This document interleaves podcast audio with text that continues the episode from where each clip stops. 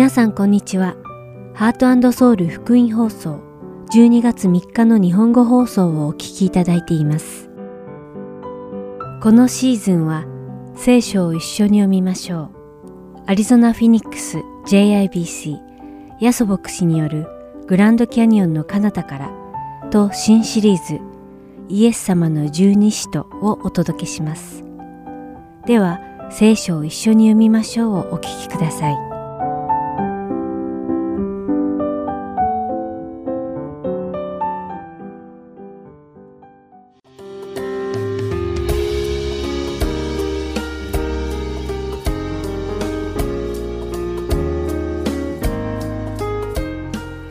皆さんこんにちは。聖書を一緒に読みましょうのお時間です。お相手はダイヤモンド優子がお送りします。前回の放送でテサロニケの教会は使徒パウロと彼の連れ合いだったシラスとテモテがテサロニケ地域に福音を述べ伝え立ち上げられたことをお話ししました。おさらいすると彼らはおよそ3週間そこで神様の御言葉とイエス・キリストの福音を伝えました。そしてパウロ一行の伝道によってイエス様を受け入れ信じる人たちがテサロニケ地域に出てきたのです。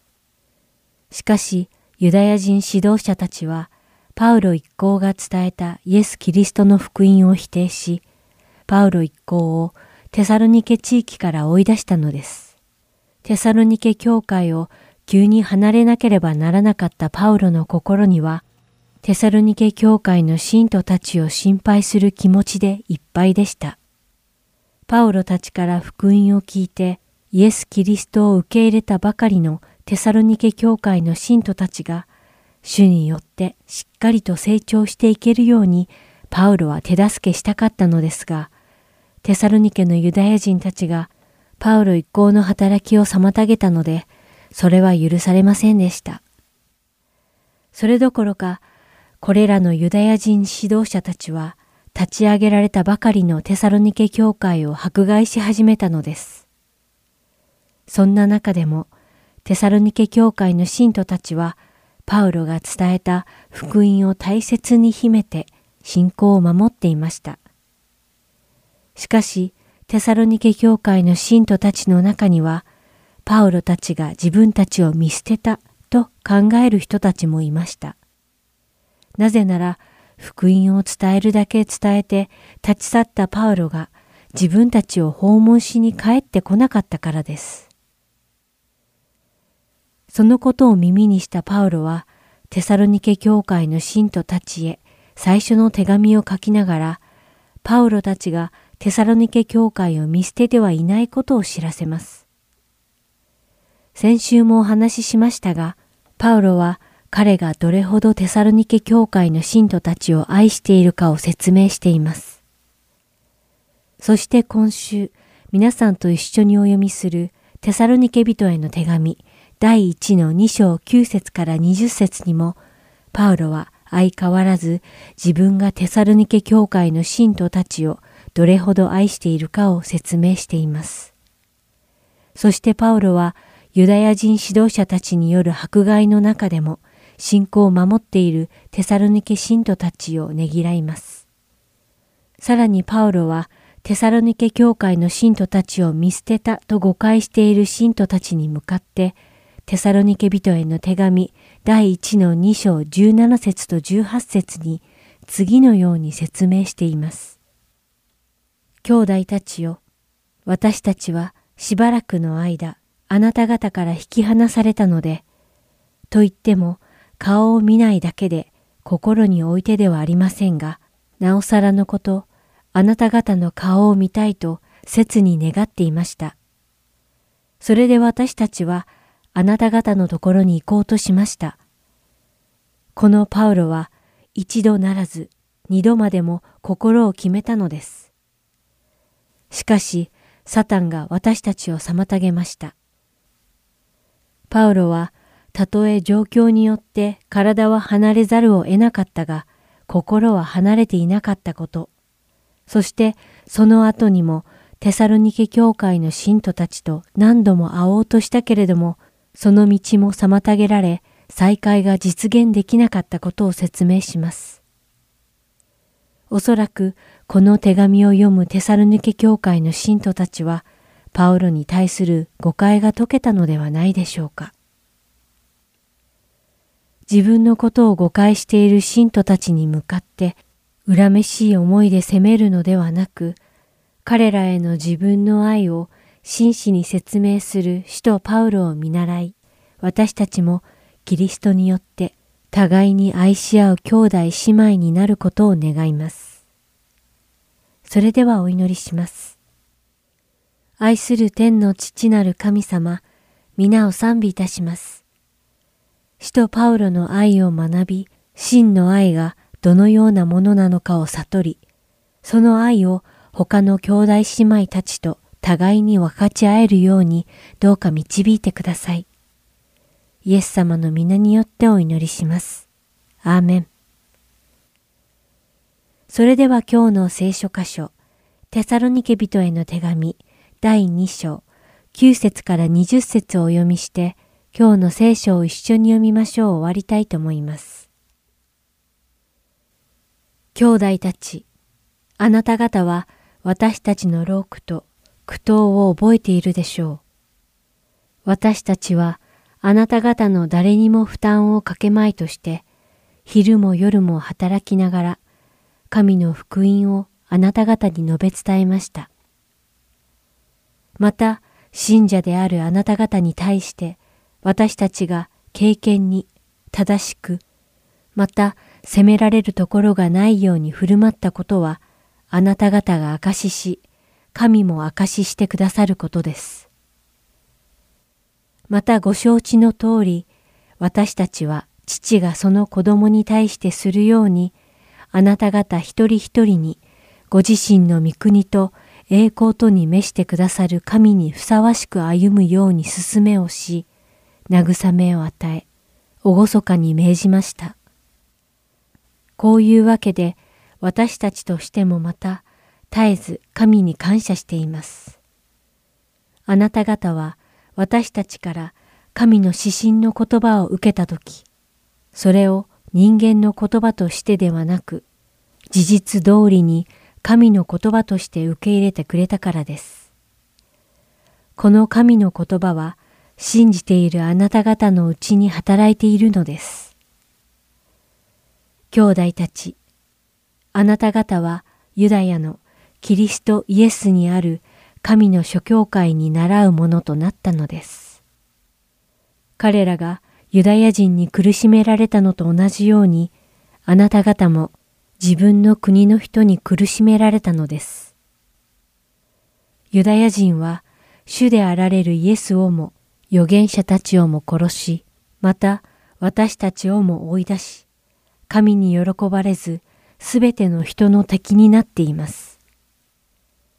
彼らは私たちが違法人の救いのために語るのを妨げ、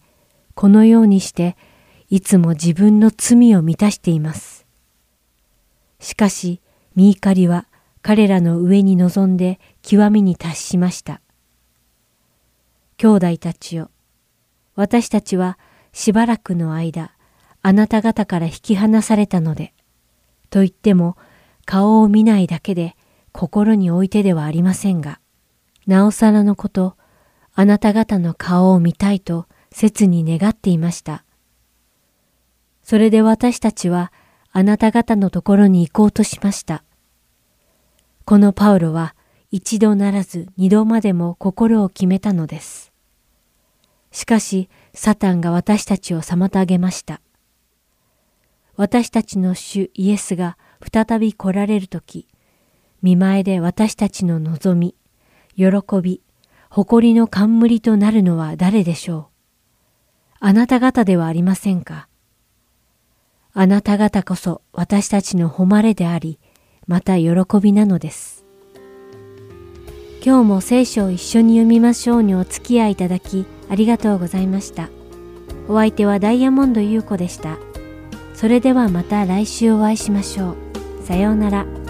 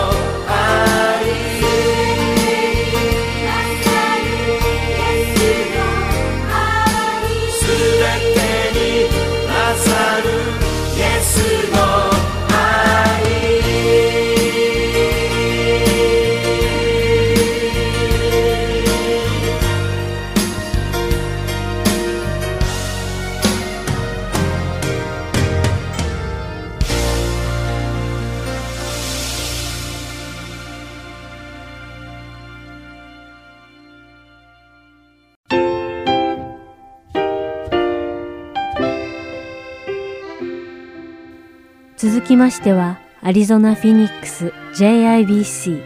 ヤソ牧師によるグランドキャニオンの彼方からをお聞きください。今日のタイトルは Love Wins 愛は勝つです。ヤソ先生のお話を通して皆様が恵みのひとときを送られることを願います。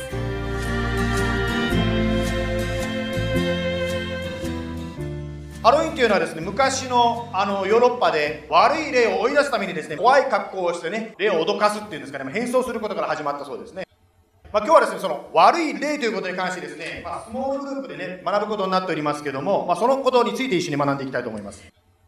話は変わりますけども、1985年にですね、アメリカの有名な歌手が集まって、We Are the World という歌を歌いましたね。あの、まあ、それと似たことでですね、日本の歌い手さん、歌手さんが集まってですね、2011年の、数字が多くてごめんね。2011年の東日本大震災の後にですね、日本の歌手が集まって歌を歌ったんですね。こういう歌を歌ったんですね。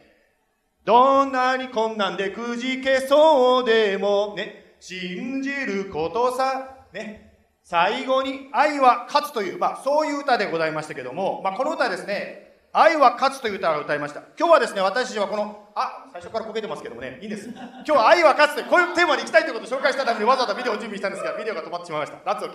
愛は勝つということで共に学んでいきましょう。今日はあちこちと言いますが、えー、ヨハネ第一折の2章の13節からですね、まず読んでいきたいと思います。そこにはこう書いてありますね。若者たち、私があなた方に書いているのは、あなた方が悪いものに打ち勝ったからです。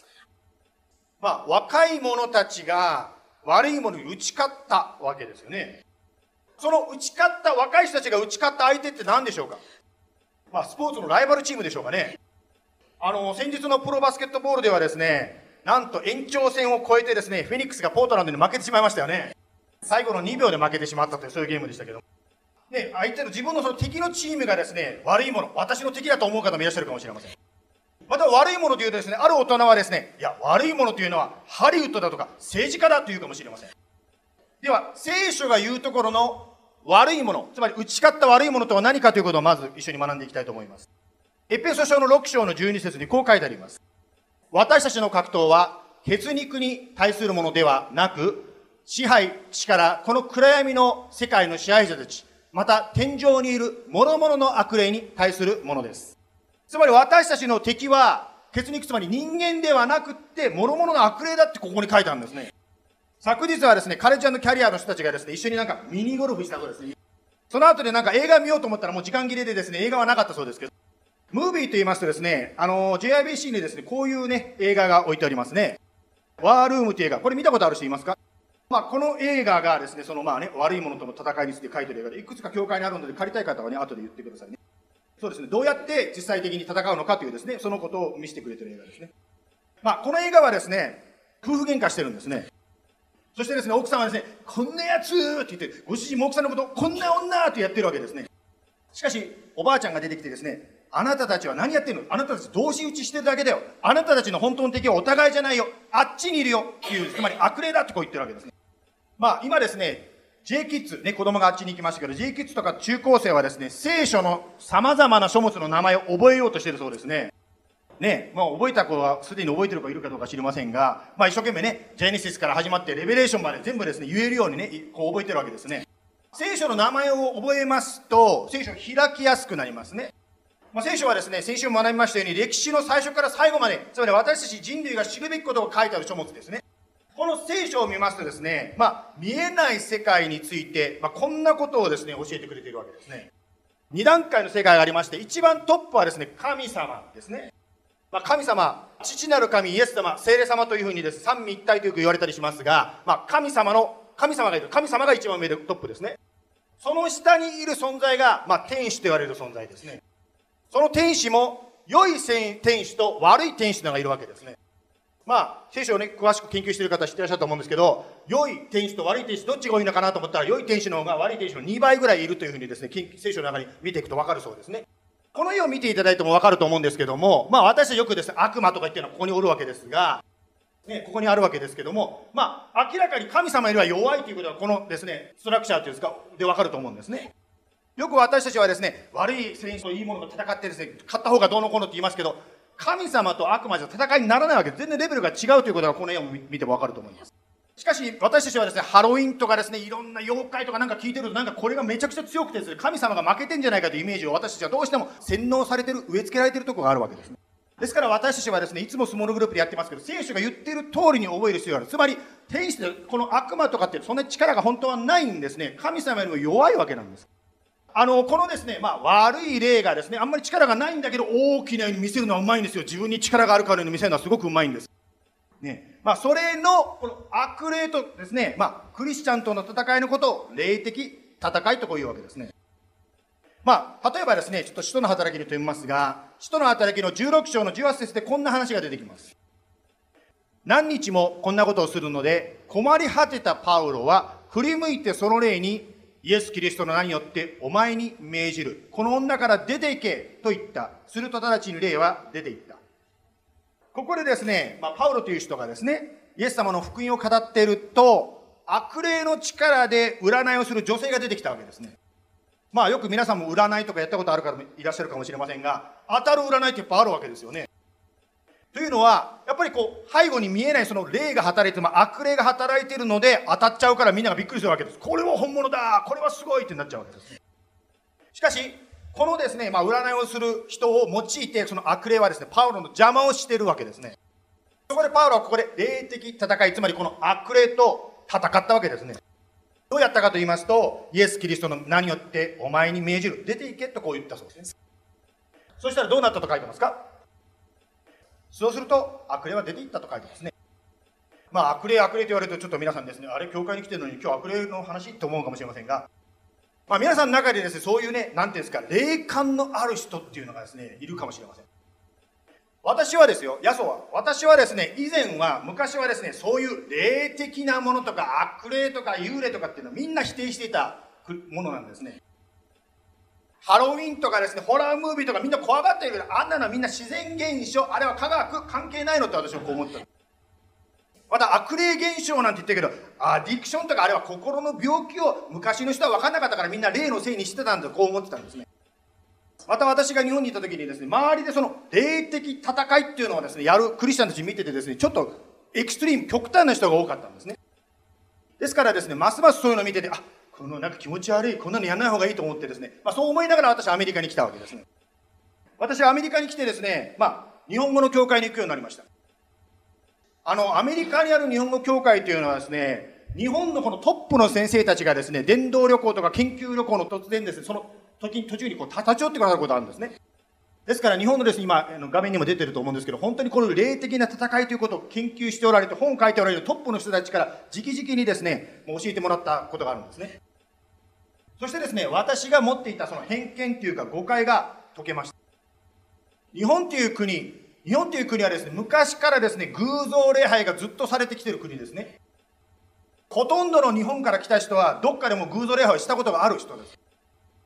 またですね、占いっていうのがありますけど、ほとんどの日本人は占いっていうのを信じたりやったりすることがあるわけです。まあ、日本だけではなくて、最近のアメリカもですね、瞑想を通して悟りを開くという東洋的なものがアメリカでも流行っているようですね。そのことを通してですね、やはり私たちも霊的戦いが必要なんだということを、まあ、先生方を通して教えられました。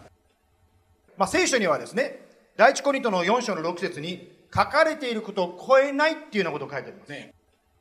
つまり行き過ぎないで、まあ、聖書に書かれている範囲で必要に応じて霊的戦いをする必要があるわけですね。ではですよ、どんな時に霊的戦いをするのですかという質問に答えたいと思います。例えば1番、3つ出しますけども、1番、イエス様にあなたや私が従おうとしたら、たびたび妨害が起こるとき。例えば、教会に行こうと思ったらですね、なぜかいつも車が故障するとかですね。または集会に使っているものが壊れてしまう。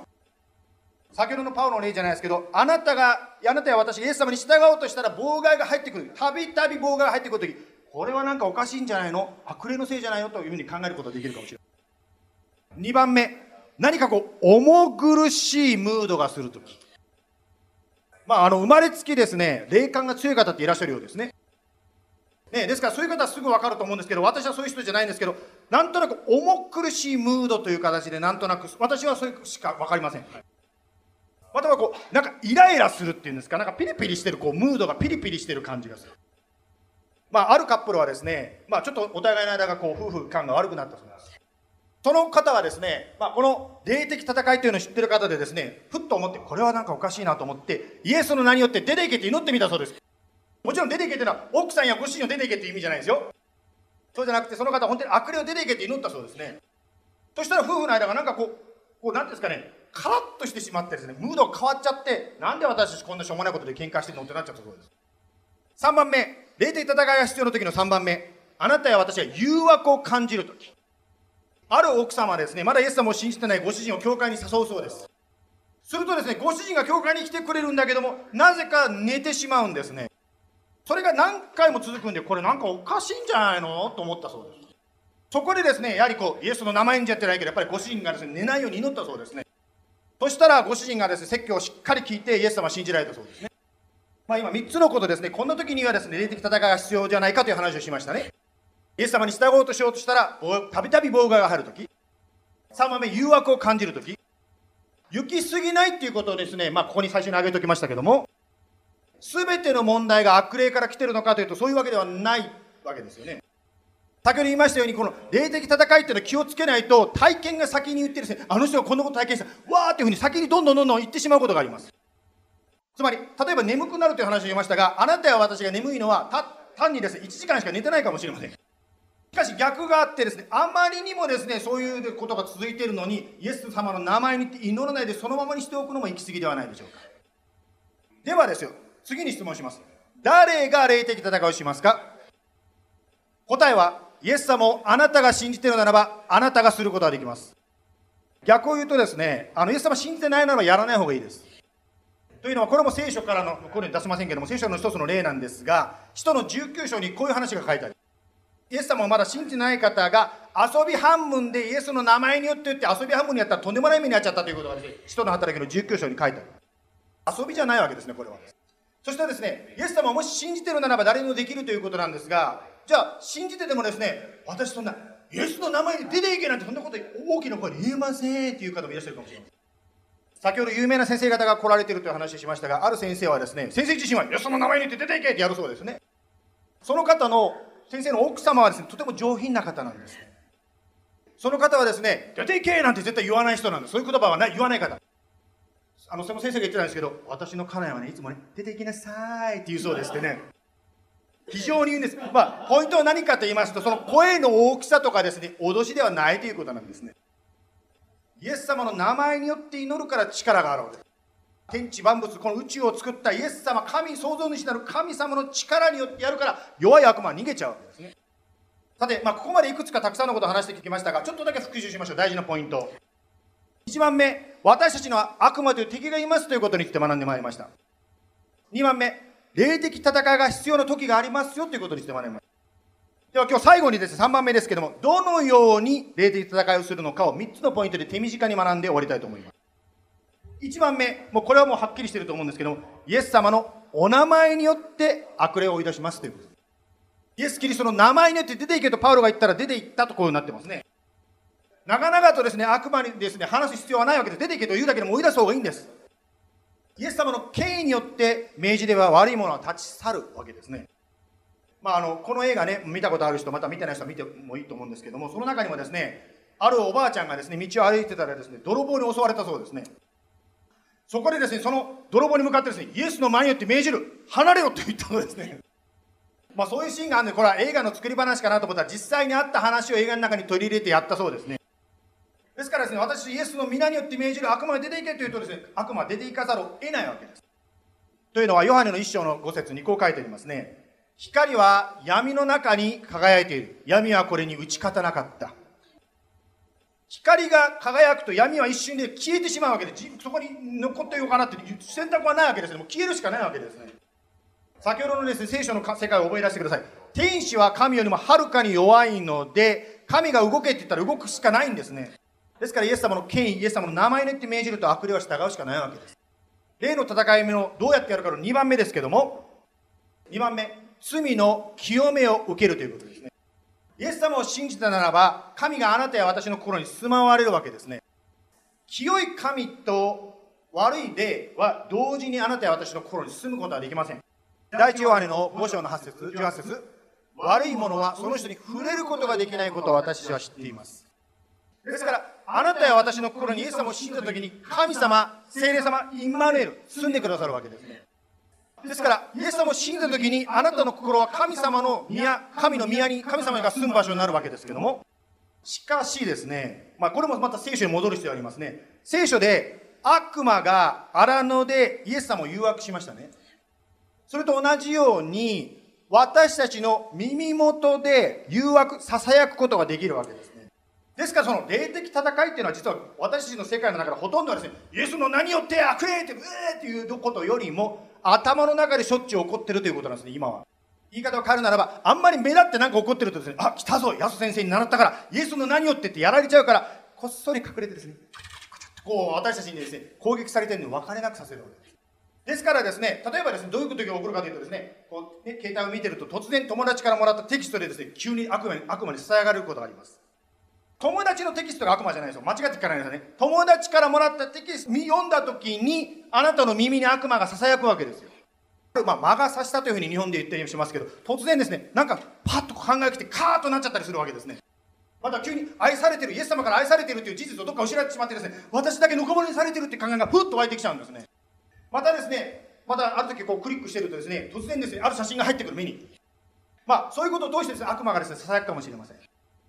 もちろん、このテキストとかですね、目とかいろんなとこから入ってくるものも無視すれば、それに乗らなければ私たちは勝つことができる。霊的戦いに勝利することができます。私もですね、前に経験したのはですね、ある方からもらったですね、文章をですね、間違って理解しちゃったんで、なぜその人が送ったかを、勝手に送った理由を私が間違って誤解したためにとんでもないことをしてしまったことがあります。でも相手の方も私がですね、その人に対してですね、私が返した答え以上のことを考えてたようです。で気がつかないうちに私とその方ととっても喧嘩、もうなんかライバル、ライバルというよりも敵になっちゃった、敵になっちゃった。だから敵だからこっちからも喋らないし、向こうからも喋らないんで、ますます誤解が大きくなっていっちゃったんですね。ある時、その方とフェイス2フェイスでですね、まあ、その big elephant って white elephant っていうか、それについて話す時があったんですね。相手がびっくりしたんですね。え？なんで安田さんそんなに思ってんの？で、私がこう、ね、私はあなたがこう思ってるからって言ったら、相手もびっくりしたんですね。え？そんなこと思ってないよって言ったら。それを通して分かったで、騙されてやられちゃったと思ったんですね。もう二人ともですね、お互いにクリスチャンなんですけども、お互いが敵になっちゃったんですね。そういう誘惑の声に乗ってるうちにですね。ですからですね、もし私がこういった霊的戦いに勝ちたいならば、頭の中に湧いてくるような考えとかこういうの勝ちたいならば、イエス様の真理に立ってその悪魔の嘘にノーということがもしできれば勝てるわけですけど、ではもしですよ、罪を犯したことに気づいたらどうしましょう？まあ、聖書にね、答えが書いてありますけども、第一ヨハネの1の9を実行しましょうということですね。聖書のですね、第一ヨハネの1の9にこういうイエス様の約束、真理がここに書かれてますね。もし、私たちが自分の罪を告白するなら、神は真実で正しい方ですから、その罪を許し、私たちを全ての不義から清めてくださると書いてますね。神様が許すと言ったら許すんですよ。いくら私たちですね、許された気がしないなとかいろいろ思っても許すと言ったら神様嘘つかないから許してるんですね。ですからもしですね、許されてない気持ちがするならば真理に変えましょう。私はそういう気はしないけど、許すと言ってくれたあなたの言葉を信じますと言ってイエス様を信頼するわけですね。最後、霊的戦いの3番目、3つ目の方法を教えます。3番目は、他のクリスチャン、他のクリスチャン、仲間のクリスチャンを愛しましょうということです。第一ヨハネの2章の9節光の中にいると言いながら、自分の兄弟を憎んでいる人は今でもまだ闇の中にいるのです。あなたや私が誰かに対して憎しみを抱くときに、私たちの心は暗闇に支配されてしまうんです。ですからイエス様はですね、互いに愛し合うことの大切さということを教えられたわけです。ヨハネの13の34、私イエス様はあなた方に新しい戒めを与えます。互いに愛し合いなさい。私があなた方を愛したように、あなた方も互いに愛し合いなさい。私たちはこの互いに愛し合うということをいろんな形で表すことができます。先ほどミニゴルフにみんなで行ったというですね、あのね、社会人とね、大学生の話をしましたよね。昨日はなんか中高生はですね、コーンメイズですね、なんかね、迷路に行ったそうですね。またあの、一緒にご飯食べたり、今日もね、この後一緒に学び会があるのでご飯が出ると思うんですけども、一緒にご飯食べたりするのも愛し合うということになるでしょうね。まあ、そのようにですね、一緒にですね、運動会やってみたり、ポットラックやってみたりですね、いろんなことを通して、私たちお互いの愛を、愛し合うことを実践することができます。なんか聞きましたらですね、来週はですね、ガールズバンドっていうのが出てきてですね、特別な賛美をしてくださるそうですけど、ね、なんか楽しみですよ。本当に、ね、音楽をね、使ってですね、イエス様を叩いていこうっていうね、なんかそういう思いの人たちが集まってですね、賛美をするそうですね。引きずられたかどうかわかりませんが、もっと若い世代ですね、中学生ぐらいですけど、もっと若い子たちが集まってですね、私たち今、楽器やってみたいっていう、なんかそういうのがあるそうですね。やっぱりそういうふうにですね、いろんな形で愛し合う、分かち合う、そのようなことをしていくときに、私たちは暗闇に打ち勝つことができるわけですね。昨日はですね、あの大学生と社会人のスモールグループで私感動したのはですね、ある方がですね、僕行きたいんだけど車がないんだけどってこう、悩みを書いてる人がいたんですね。迎えに来た方はですね、そのミニゴルフの会場はですね、その人に家から遠くないんですね。すごくそこに行けばそこにあるわけです。しかしその車がないっていう人を迎えに行くにはですから、わざわざ遠くまで行ってピックアップしてまた戻んなきゃいけないわけですね。しかしそれを実践したんですね。互いに愛し合いなさい。これはですね、私たちが暗闇に勝つ、つまり霊的戦いの勝利になるんですね。今日はですね、この後スモールグループですね、この霊的戦いということに関してもう少し学びを続けていきたいと思います。興味のある方はぜひですね、この後残って一緒に学んでいきましょう。お祈りします。愛は勝つ。イエス様の本当に愛の素晴らしさについて学んでまいりました。人間の愛は信じていても裏切られることがあります。あの、愛は勝つという歌を書いたある歌詞は、その B 面という言い方しますけど、昔なんで A 面、B 面の B 面に、それでも振られた男っていうのはそういう歌を載せていました。つまり、本当に愛は勝つというふうに友達を励ますために一つの歌を作ったんだけども、そのすぐ後ろに、それでも振られるんだよね、愛は裏切られるんだよねっていう現実をその歌詞が書いていました。しかし、イエス様、あなたの愛は決して裏切りません。一時的に負けたような、もうダメなような、終わりのような、愛なんてない、神様から愛されてないと思っても、あなたは最後は必ず愛が勝ちます。学んだように、私たちの頭にその支えてくる偽の声が聞こえるならば、常にどうぞあなたの真理に変えることができるように助けてください。そしてあなたの愛に立つことで、私たちは暗闇に打ち勝つことができるように助けてください。イエス様の名前に言ってみます。どうぞ今日この話を聞いているお一人お一人の上に、ご家族の上に、イエス様の勝利、守りが今週豊かにありますように。イエス・キリストのお名前によって祈ります。アーメン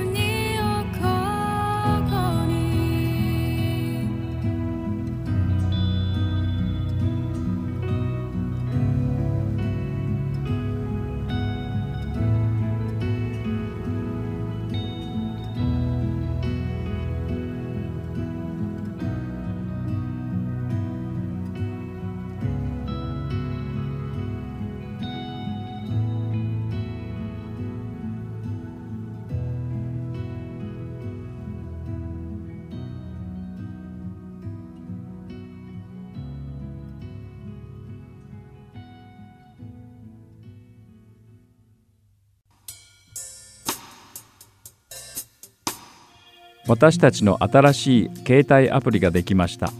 どうぞ Heart Soul Gospel Ministries のアプリを Play Store または App Store からダウンロードしてください。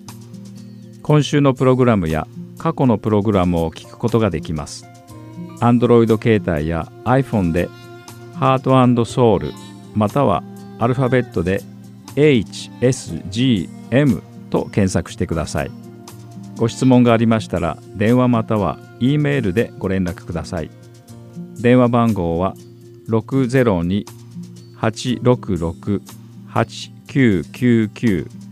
E メールアドレスは heartandsoul.org at gmail.com です。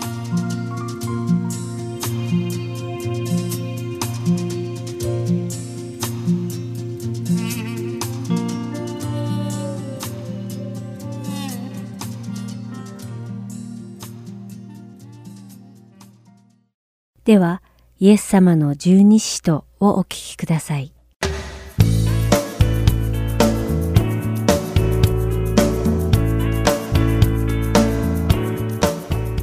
アートソウル福音放送のリスナーの皆さん、こんにちは。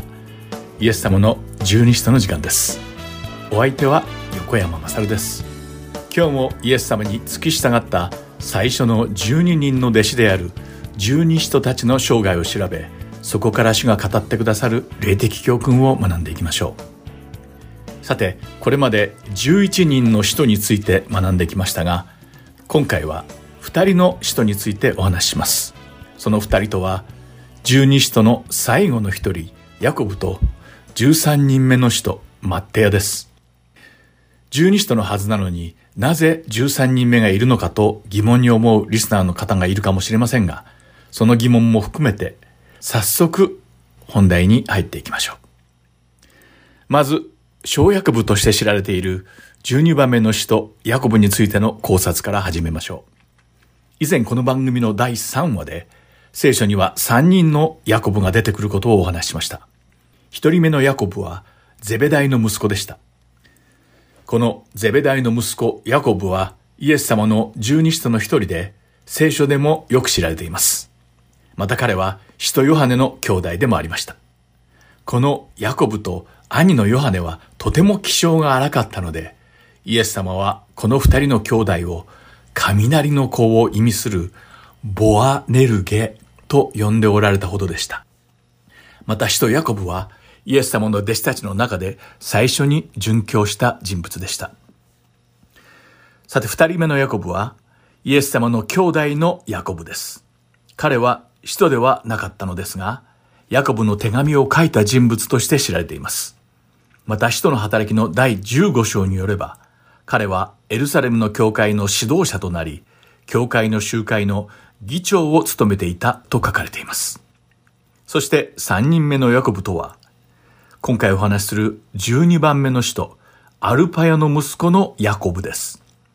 実は聖書にはこのヤコブの記録がほとんどないのです。イエス様の十二使徒としてこのヤコブの名前ははっきりと書かれてはいるのですが、聖書には彼に関する情報がほとんどありません。聖書に書かれているのは、ただこのヤコブが小ヤコブと呼ばれていたこと、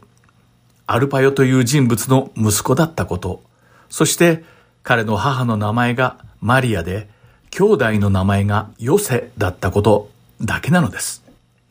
ではここでマルコの福音書第15章の40節を読んでみましょう。また遠くの方から見ていた女たちもいた。その中にマグダラのマリアと小ヤコブとヨセの母マリアとまたサロメもいた。とあります。この箇所を読むと小ヤコブの母マリアも弟子としてイエス様に従っていたことがわかります。また小ヤコブにはヨセという兄弟がいたとあるのですが、残念ながらこのヨセに関する記述も全くありません。しかし、聖書にあえて名前が書き残されたことを考えると、おそらくこの小ヤコブの兄弟ヨセと母マリアの二人がイエス様の弟子の中でも皆に知られていたのではないかと推測できます。次になぜこのヤコブが小ヤコブと呼ばれていたかについて考えてみましょう。その理由の一つとして、先ほども言ったように、十二使徒の中にはヤコブという人物が二人いたので、ゼベダイの息子のヤコブと区別する必要があったことが考えられます。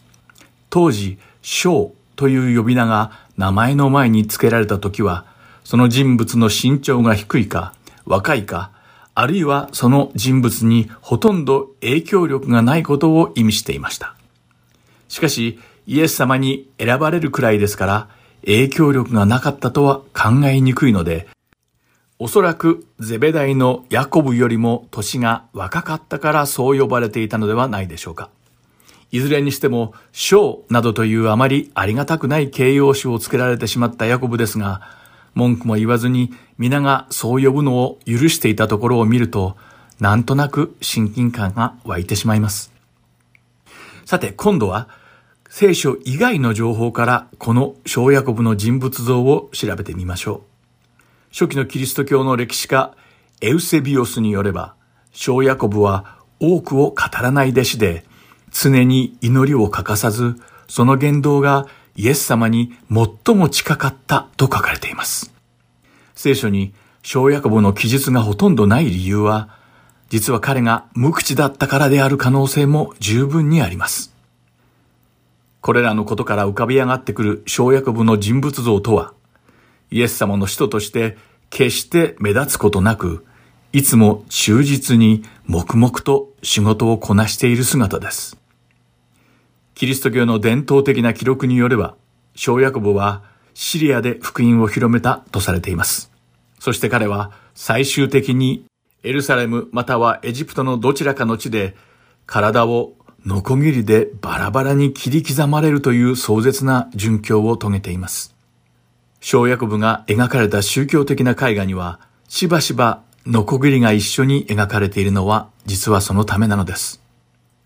このように12番目の使徒である小ヤコブの記述は聖書にはほとんどないのですが、その言動が最もイエス様に近かったとされる小ヤコブは、派手なことは好まない謙虚な人だったのでしょ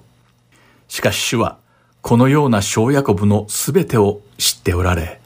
最も忠実な人の一人として覚えられていたのではないでしょうか。親愛なるリスナーの皆さん、私たちは、この世の人々に気づかれなくてもよいのです。何があっても、私たちは決して後ろを振り返ることなく、ただ私たちの前におられる主だけを見て歩くのです。神様は私たちのことをご存知だからです。私たちが皆黙々と目立たずにイエス様に仕えて歩んだ小ヤコブのようになれることを願っています。では次に、13人目の使徒、マッテヤについてお話ししましょう。このマッテヤは最初の十二使徒には入っていませんでした。しかし、その中の一人、イスカリオテのユダがイエス様を裏切って死んでしまったので、空きができて、そこに新しい人が加えられる必要が生じました。そして、ここでめでたく選ばれた人がマッテヤだったというわけです。このくだりは、使徒の働きの第一章の22節に書かれています。読んでみましょう。すなわち、ヨハネのバプテスマから始まって、私たちを離れて天に上げられた日までの間、いつも私たちと行動を共にした者のの中から、誰か一人が私たちと共にイエスの復活の証人とならなければなりません。とあります。ここには使徒になるための条件が二つ書かれています。まず、ヨハネのバプテスマから始まって、私たちを離れて天に上げられた日までの間、いつも私たちと行動を共にしたものでなければならないという条件でした。人としての働きの中には、イエス様の福音を広めることが含まれていました。だからこそ、人の候補は、イエス様から直接教えを受け、イエス様の宣教を直接体験した人でなければならなかったのです。つまりその弟子とはいつもイエス様と一緒にいた人物である必要があったのです。そしてその条件を満たす弟子の中にマッテヤが含まれていました。二つ目の条件はイエス様の復活を直接目撃し、それを他の人に証しできる人でなければならないというものでした。そしてこの二つの条件を満たしていた弟子が二人、候補者として最終選考に残ったのです。人の働きの第一章二十三節を読んでみましょう。そこには、そこで彼らは、バルサバと呼ばれ、別名をユストというヨセフとマッテアとの二人を立てた、と書かれています。ユストと呼ばれるヨセフとマッテアの二人が使徒となれる二つの条件を満たしていたので、弟子たちは一人を選ぶためにくじを引いたのです。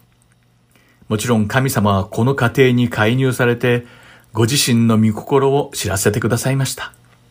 そしてこのくじ引きの結果、マッテアが選ばれて、晴れて新しい人となったのです。神様がイスカリオテのユダの公認としてマッテアを選ばれたのは、主がマッテアの心をご存知だったからでしょう。このマッテアは、どんな時でもイエス様に付き従い、イエス様の御そばに付き添っていました。それはこのマッテヤがただただ主を愛していたからなのです。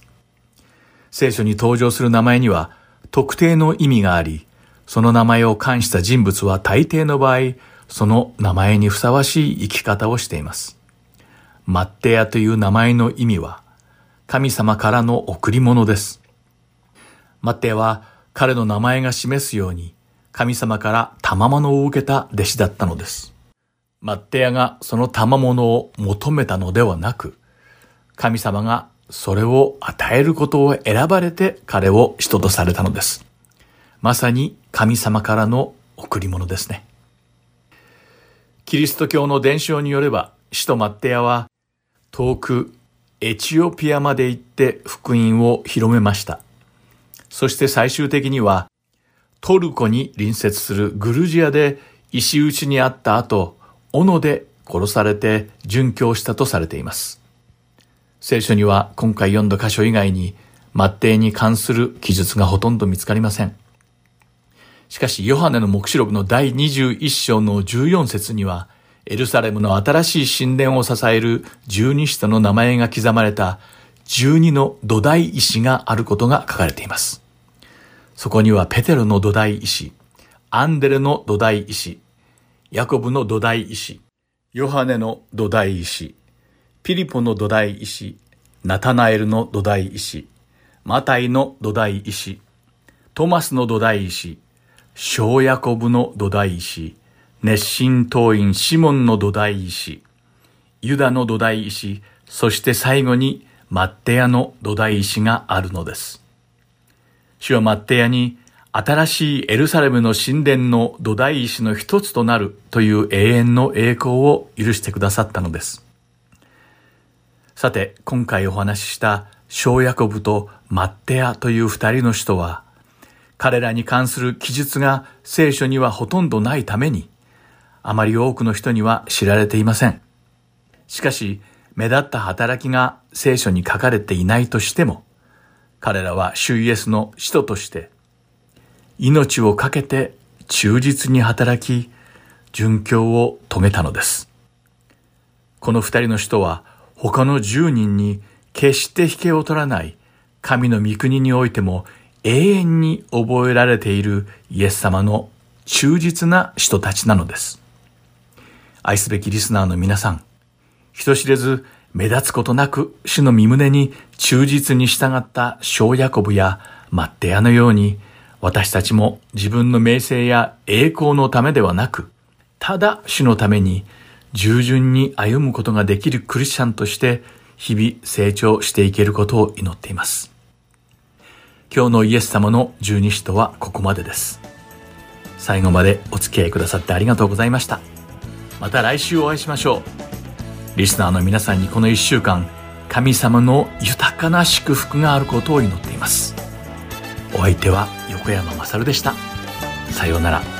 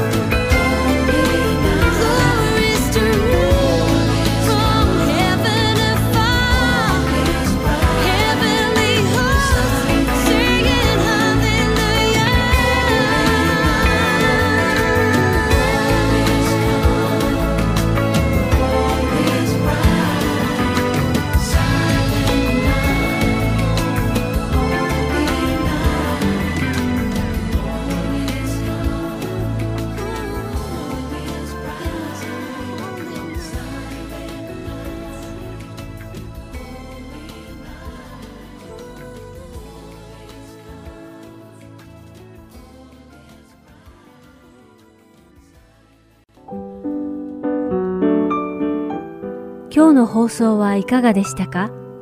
最後までお付き合いくださりありがとうございました。また来週お会いしましょう。